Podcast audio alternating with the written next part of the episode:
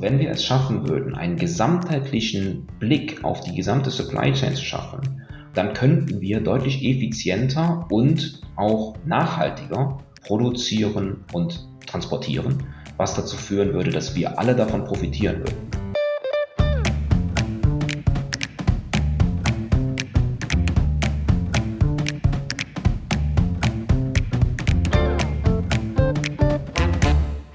Willkommen beim Industry Talk von Produktion.de, dem Fachmedium für Technik und Wirtschaft in der deutschen Industrie. Hier sprechen wir über alles, was produzierende Unternehmen interessiert. Heute geht es um globale Liefernetze. Was macht sie so verwundbar? Was können wir dagegen tun? Wie werden sie in Zukunft aussehen? Ich frage für Sie bei einem Experten nach. Mein Name ist Julia Dusold. Ich bin Technikredakteurin bei Produktion. In dieser Folge spreche ich mit Martin Tesling. Er ist Director Tech Sales Delmia in Zentraleuropa bei Dassault System. Gemeinsam mit seinem Team entwickelt er Softwarelösungen, die Unternehmen bei der Modellierung, Optimierung und Ausführung ihrer Prozesse unterstützen soll. Die Anwender kommen hierbei hauptsächlich aus den Bereichen Logistik, dem Manufacturing und vielen anderen Industriesparten. Hallo, Herr Tesling, schön, dass Sie sich heute die Zeit für uns nehmen. Hallo zusammen. Wir wollen uns heute unterhalten über die Relevanz von globalen Lieferketten und darüber, wie digitale Tools dabei helfen, diese schockresistent zu machen. Zuerst wollen wir Sie ein bisschen kennenlernen, Herr Thiesling. Erzählen Sie doch mal, wie kamen Sie dazu, sich mit komplexen Logistikprozessen auseinanderzusetzen? Sehr gute Frage. Ist auch schon ein paar Jahre her, als ich die Entscheidung getroffen habe. Ich ähm, war immer schon in der Schule ein großer Mathe-Fan neben Sport ähm, und habe lange überlegt, wie ich diese ja, diese Liebe zur Mathematik auch ausleben kann. Denn, denn Physik war nie so meins, diese angewandte äh, Physik, und habe das dann in der Wirtschaftsmathematik mein, mein Ziel gefunden. Ähm, in der Optimierung, in der mathematischen Optimierung von Prozessen habe ich äh, studiert, Operations Research nennt sich das, ähm, und habe da immer nach Anwendungsmöglichkeiten gesucht. Ich bin jemand, der sehr gerne Hands-on Lösungen findet und da war die Logistik immer mein, mein Vorstellungsbereich. Also jedes Mal, wenn die Studenten gefragt wurden, was kann man denn äh, mit diesem Algorithmus anfangen, dann kamen bei mir LKWs und, äh, und Pakete ins Spiel, so dass auch dann äh, meine, meine Station oder meine Karriere dann im Bereich Logistik begonnen hat. Und da hatte ich dann die, die Ehre und die, den großen, das große Vergnügen, mit mehreren großen weltweiten Unternehmen im Bereich Logistik zusammenzuarbeiten und dort eben auch die Herausforderungen von großen Lieferketten, von komplexen Lieferketten und den Herausforderungen eben diese auch dann kennenzulernen. Und das äh, hat mich dann die letzten Jahre sehr geprägt und äh, hoffentlich dann heute dazu geführt, dass ich heute ein paar interessante Geschichten erzählen kann. Danke dafür. Das klingt ja schon, als hätten Sie auf jeden Fall schon viele spannende Einblicke erhalten im Laufe Ihrer Karriere. Dann wissen jetzt unsere Hörer und Hörerinnen ja auch, mit wem Sie es heute zu tun haben. Wie gesagt, möchten wir über die Verletzlichkeit von Lieferketten sprechen und eben darüber, was man dagegen tun kann. Zunächst würde ich Sie bitten, unseren Zuhörern einen kleinen Überblick zu geben. Was macht denn Lieferketten so komplex? Sehr gute Frage und ich glaube, die erste Frage ist eigentlich, was ist denn eine Lieferkette? Ähm, da gibt es ja viele Namen für Lieferketten, Supply Chain, das englische Wort, Wertschöpfungskette. Letzten Endes, wenn man sich das Ganze mal auf Wikipedia anschaut, dann geht es um ein Netzwerk von Organisationen, die über vor- und nachgelagerte Verbindungen an den verschiedenen Prozessen und Tätigkeiten der Wertschöpfung in Form von Produkten und Dienstleistungen für Endkunden beteiligt sind. Mhm. Sehr komplexe Zusammenfassung, aber im Prinzip in meinen Worten, was bedeutet das? Es geht vom Rohstoff zur Fertigung eines Produktes das wiederum dann an den Endkunden vertrieben werden kann. Das hört sich relativ einfach an, äh, wenn man sich den, den Apfel vorstellt, der am Baum wächst und dann im, im, äh, im, im Bauernladen verkauft wird. Aber das hat ja heutzutage durchaus sehr komplexe Formen angenommen. Äh, wenn man sich vorstellt, dass heutzutage viele der Produkte in, äh, in Asien gefertigt werden, über lange, lange Lieferketten und viele Produkte äh, und äh, Zwischenprodukte dann in zum Beispiel Europa wieder verkauft werden, dann ist das etwas, das die gesamte Welt umspannt. Sprich, die Globalisierung hat es dann einfach auch komplexer gemacht. Auf jeden Fall. Natürlich auch äh, verbessert das Produktportfolio, äh, das wir heutzutage anbieten können, die Preise, die wir heutzutage anbieten können. Das sind natürlich Punkte, die, die, die nur die Globalisierung möglich gemacht hat. Aber es hat es eben auch sehr komplex gemacht. Und in der Realität ist es natürlich auch keine Kette. Wir sprechen jetzt beide von Lieferketten. Das hört sich nach linear und eindimensional an. In der Realität ist es natürlich ein Liefernetzwerk. Das heißt, wir haben ganz viele verschiedene Abzweigungen, die ein solches Produkt über diese Welt dann eben nehmen kann. Es gibt verschiedenste Methoden, den Mehrwert, äh, die, äh, das Produkt zu verändern. Und deswegen spricht man eigentlich besser von einem Liefernetzwerk als von einem einer Lieferkette diese Komplexität und diese Netzwerke sind gerade im vergangenen Jahr vielen Menschen bewusst geworden, wie wichtig eben auch so Lieferketten oder Liefernetze sind und eben auch wie verletzlich. Wir hatten die Pandemie, die komplett die Nachfragesituation verändert hat. Mhm. Dann war da die Sache mit dem Suezkanal, die auch nochmal die Welt auf den Kopf gestellt hat. Warum ist das Management von Liefernetzen gerade in solchen Situationen noch komplizierter als sonst? Dazu vielleicht erstmal die Frage, warum machen wir das alles? Letzten Endes geht es um einen Ausgleich und gegebenenfalls eine Priorisierung von Nachfrage und Angebot. Das heißt also, bestimmte Produkte werden hergestellt und bestimmte andere brauchen diese Produkte und wollen diese Produkte kaufen. Diese Balance herzustellen ist verdammt schwierig. Und das vor allen Dingen dann, wenn die gesamtwirtschaftliche Situation so instabil ist, wie sie in den letzten Wochen und Monaten war. Da sind dann ganz viele Schocks, die wir eben berücksichtigen müssen. Nur ein paar, paar zu nennen, Sie haben ja schon ein paar genannt, aber vielleicht auch das Toilettenpapier, das in Deutschland auf einmal äh, Mangelware wurde. Das ist etwas, das diese Branche auch vorher nie so hat kommen sehen. Den Mundschutz, den, den, den bisher eigentlich nur Ärzte und äh, ein paar Ausnahmeberufe äh, genutzt haben, der jetzt nicht mehr zur Verfügung steht. Der Impfstoff, den wir im Moment alle gerne hätten und noch nicht so viele haben, wie wir es haben können. Oder auch das Thema Möbel. Ähm, das ist auch ein sehr interessantes Beispiel. Keiner fährt in Urlaub, spart das Geld, investiert es in Möbel, wodurch das Holz jetzt knapp wird und manche Bauvorhaben nicht weitergeführt werden können, weil nicht genug Holz vorhanden ist. Ja, viele haben vielleicht auch noch eine Schreibtischplatte gebraucht zu Hause. Richtig, richtig. Oder, genau. oder einen Schreibtischstuhl. Ich warte ja. auf meinen übrigens noch.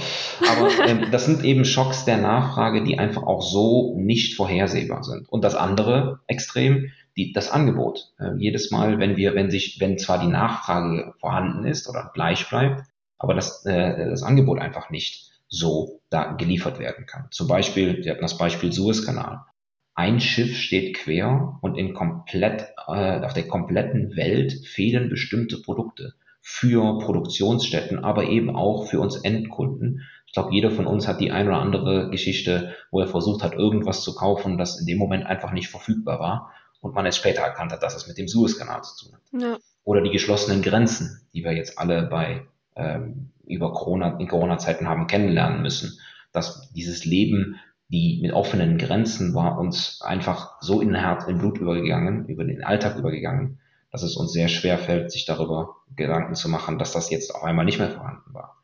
Oder, um da vielleicht auch eine kleine Geschichte zu erzählen, die Hotspots, die wir am Anfang der Corona-Pandemie vor allen Dingen hatten, wo wir gesehen haben, dass an bestimmten Bereichen das Leben dann auf einmal komplett heruntergefahren werden musste. Zum Beispiel, dass dann ein Lager eines Retailers auf einmal schließen musste und dann auf einmal die ganzen Filialen, selbst wenn sie nicht direkt von diesem Hotspot betroffen waren, mhm. eben auch Probleme hatten und nicht, aus, nicht beliefert werden konnten, weil das Lager geschlossen hatte.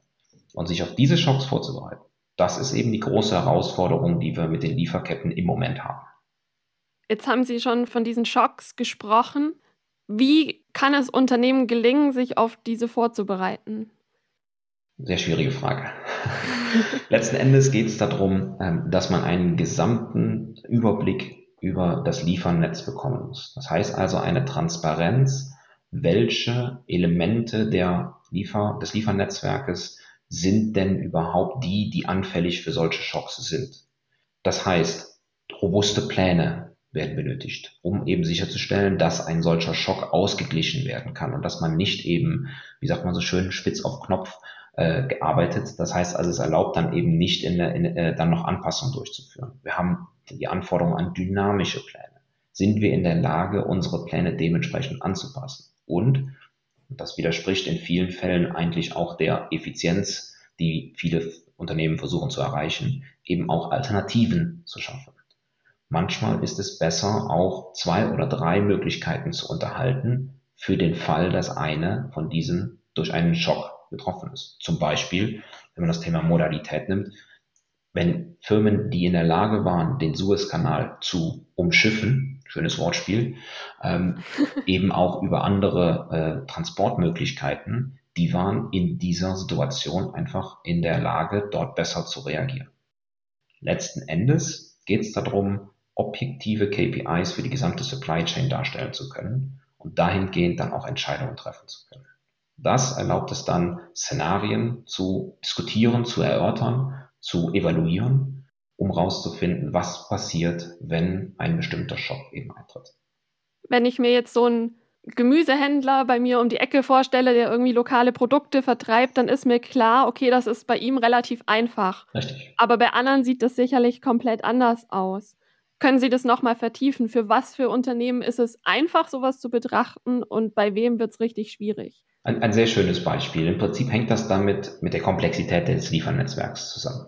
Äh, wenn wir uns den lokalen Bauern anschauen, der hat, der, der produziert seine Waren und liefert diese an eine Filiale oder äh, an einen Punkt, wo es verkauft werden kann, aus.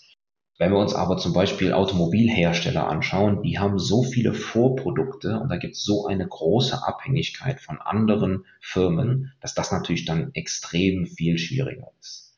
Das bedeutet, letzten Endes muss jeder Unternehmen sich überlegen, wie sieht meine Lieferkette aus, mein Netzwerk, welche verschiedenen Möglichkeiten habe ich, bestimmte Bedarfe zu benutzen und wie kann ich diese evaluieren hinsichtlich der Robustheit und hinsichtlich der Planbarkeit.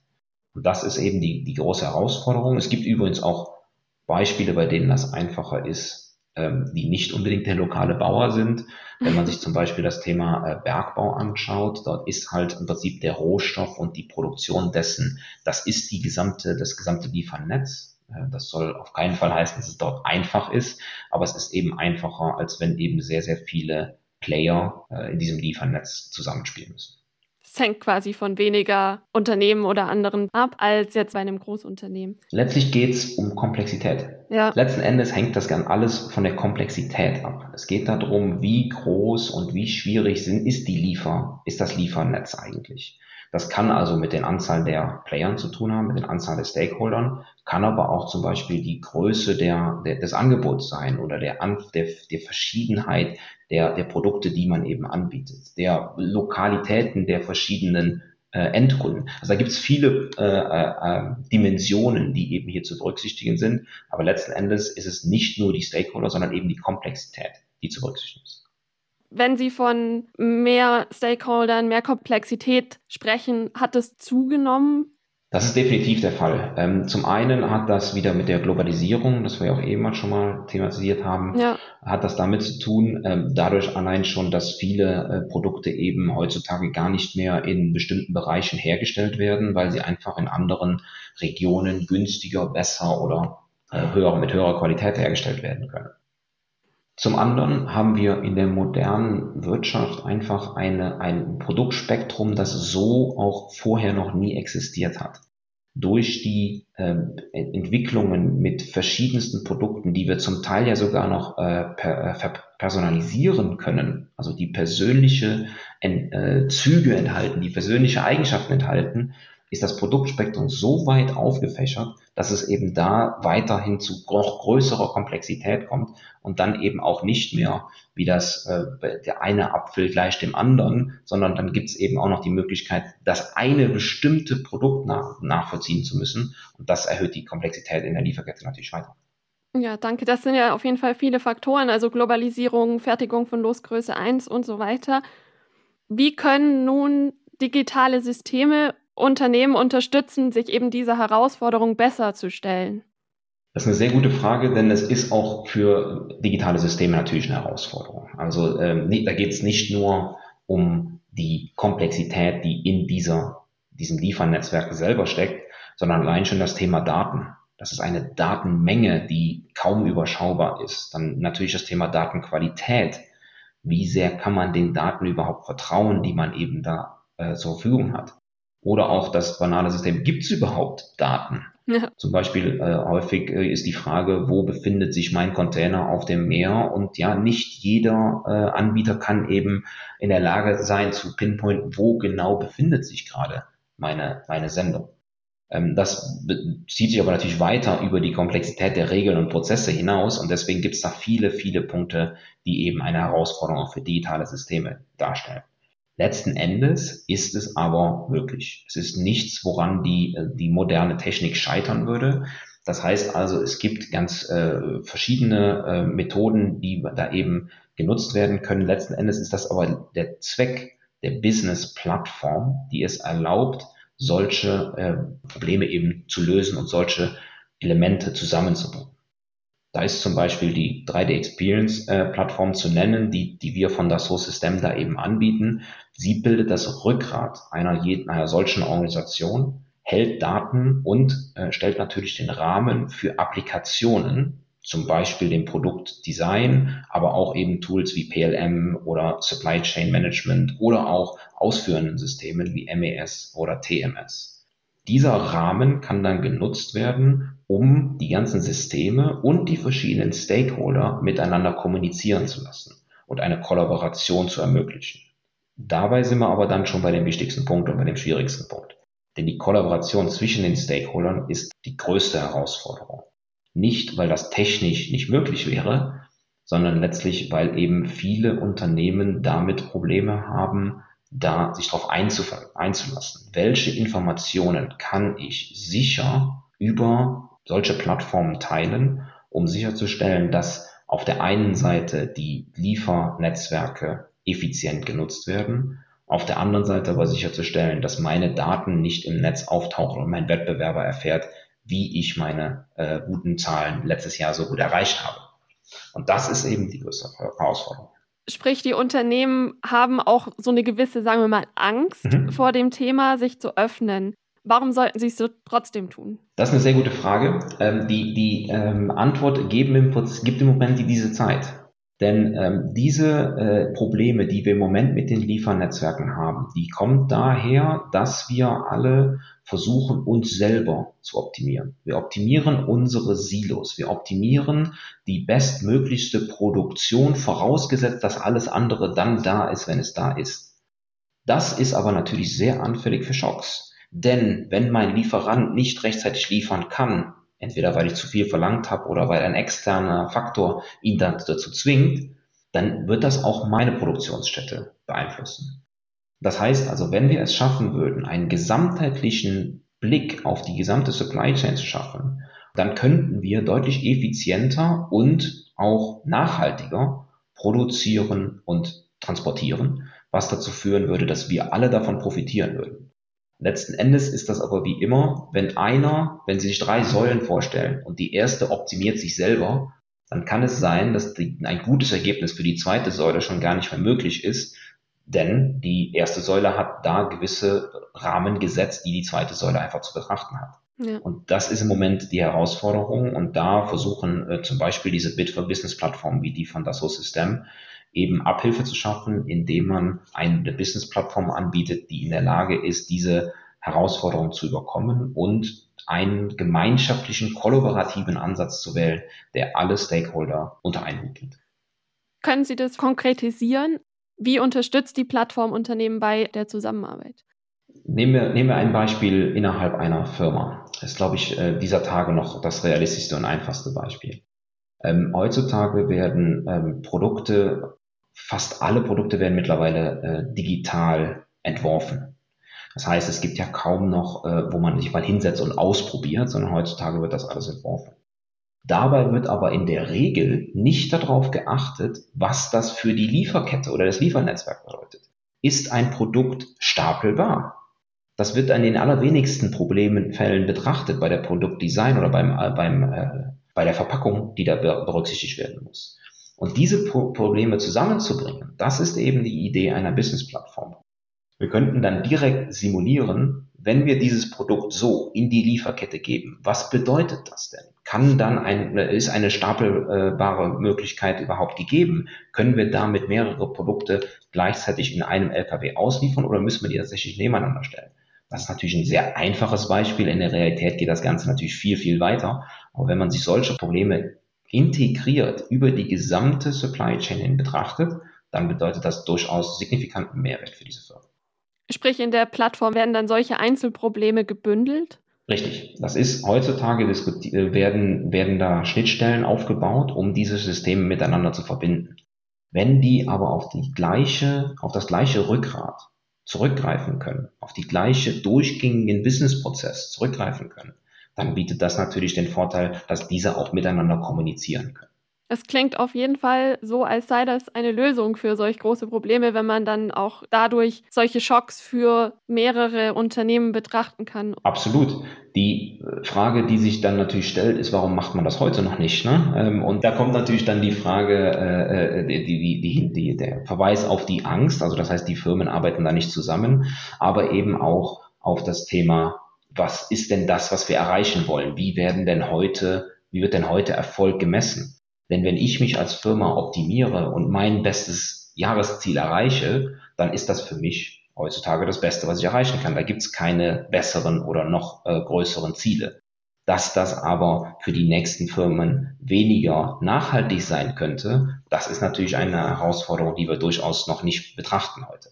Und da ist halt eben die Idee, dahin zu kommen. Deswegen sehen wir auch immer mehr, dass Firmen sich immer mehr Kontrolle über die gesamte Lieferkette besorgen, indem sie eben Zukäufe starten, indem sie eben eigene Kontrolle über zum Beispiel Transporte dann auch herstellen, um da eben die Gesamtheit des Ganzen abbilden zu können und eben eigenes, alles in eigener Hand zu haben, um sich da auf Sachen vorzubereiten. Und das ist das, wo wir hoffen, irgendwann mal hinzukommen, dass das eben Schule macht sozusagen, dass wir versuchen, äh, zusammenzuarbeiten, um das Beste für uns und eben auch für diese, für diese wunderschöne Erde äh, zu halten, äh, dass wir das eben auch so beibehalten können. Das klingt schon mal nach einem Zukunftsausblick, bei dem uns vielleicht nicht mehr das Klopapier ausgeht.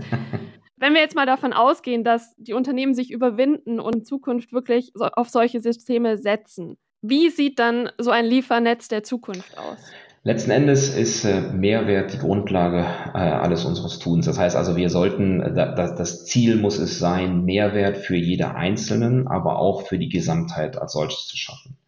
Und die Transparenz dass wir äh, über die gesamte Supply Chain gucken. Das ist eben, das ist eben das Ziel. In einer, einer perfekten Welt würden sich also Unternehmen untereinander austauschen, würden Informationen und Wissen weitergeben, um eben die gesamte äh, Liefer, das gesamte Liefernetzwerk deutlich effizienter und damit auch nachhaltiger zu gestalten. Außerdem würde uns das robuster für Schocks machen. Das haben wir ja gerade analysiert. Aber wenn Sie nach der Zukunft fragen, gibt es auch noch die andere Frage, wie wird denn die, äh, wie wird denn die Produktion der Zukunft aussehen? Wir haben im Moment mit gewissen Technologien die Möglichkeit oder die, äh, es besteht jedenfalls die Option, dass sich dadurch weitreichende Veränderungen in der gesamten Liefernetzwerk ausbilden werden. Zum Beispiel der 3D-Drucker. Wenn Sie davon ausgehen, dass sich demnächst jeder demnächst. Wenn sich in den ein paar Jahren ja. äh, jeder sein eigenes Produkt in einem 3D-Drucker zu Hause ausdrucken kann, dann ändert sich natürlich die gesamte Liefer, das gesamte Liefernetzwerk und wird, muss daraufgehend angepasst werden. Dass das wirklich so kommt, dass jeder zu Hause einstehen hat, ich glaube, da sind wir noch weit von entfernt.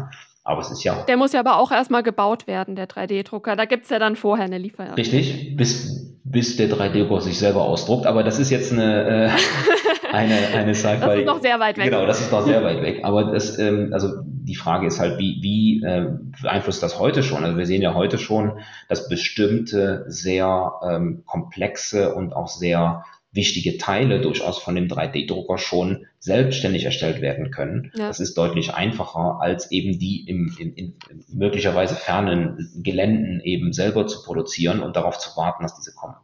Aber lassen wir diese äh, Vision mal außen vor. Ich denke, das Ziel muss es sein, dass wir einen gesamtheitlichen Überblick über die Supply Chains bekommen, damit wir in der Lage sind, Entscheidungen für die gesamte Supply Chain zu treffen, die es dann deutlich schneller, deutlich effizienter, deutlich nachhaltiger und damit hoffentlich dann auch deutlich besser für alle von uns machen. Das klingt auf jeden Fall nach einer spannenden Zukunft. Vielen Dank, Herr Tesling, für diese Einblicke. Vielen Dank Ihnen. Da konnte ich und sicherlich auch unsere HörerInnen auch einiges mitnehmen. Ich fasse mal noch mal kurz das Wichtigste zusammen. Erstens, Lieferketten sind durch die Globalisierung enorm komplex geworden. Dadurch sind sie auch sehr anfällig für Störungen. Mhm. Zweitens, Unternehmen müssen ihre Logistikprozesse auf Schocks vorbereiten. Das machen noch viel zu wenige momentan. Auch müssen sie in der gesamten Kette zusammenarbeiten. Und drittens, digitale Lösungen, Softwarelösungen sind ideal, um solche komplexen Lieferketten auszuarbeiten, Alternativen zu erarbeiten und auch Sicherheit schaffen zu können, hinweg über viele verschiedene Teilhaber der Kette. Das klingt super. Ich denke, ich denke, das Einzige, was man vielleicht noch hinzufügen kann, ist das Thema robust. Also die Möglichkeiten, sich auf Schocks vorzubereiten. Das hatten Sie ja erwähnt, ähm, hinsichtlich auch Szenarien. Was wäre also, wenn da etwas passiert? Wie können wir uns darauf gut vorzubereiten und eben damit auch vielleicht im, im Normalbetrieb, sage ich mal, den einen oder anderen Euro zusätzlich auszugeben, um eben diese Schocks dann äh, ja gut vorbereitet da, da damit umgehen zu können. Okay, dann vielen Dank, dass Sie sich die Zeit genommen haben. Vielen Dank Ihnen.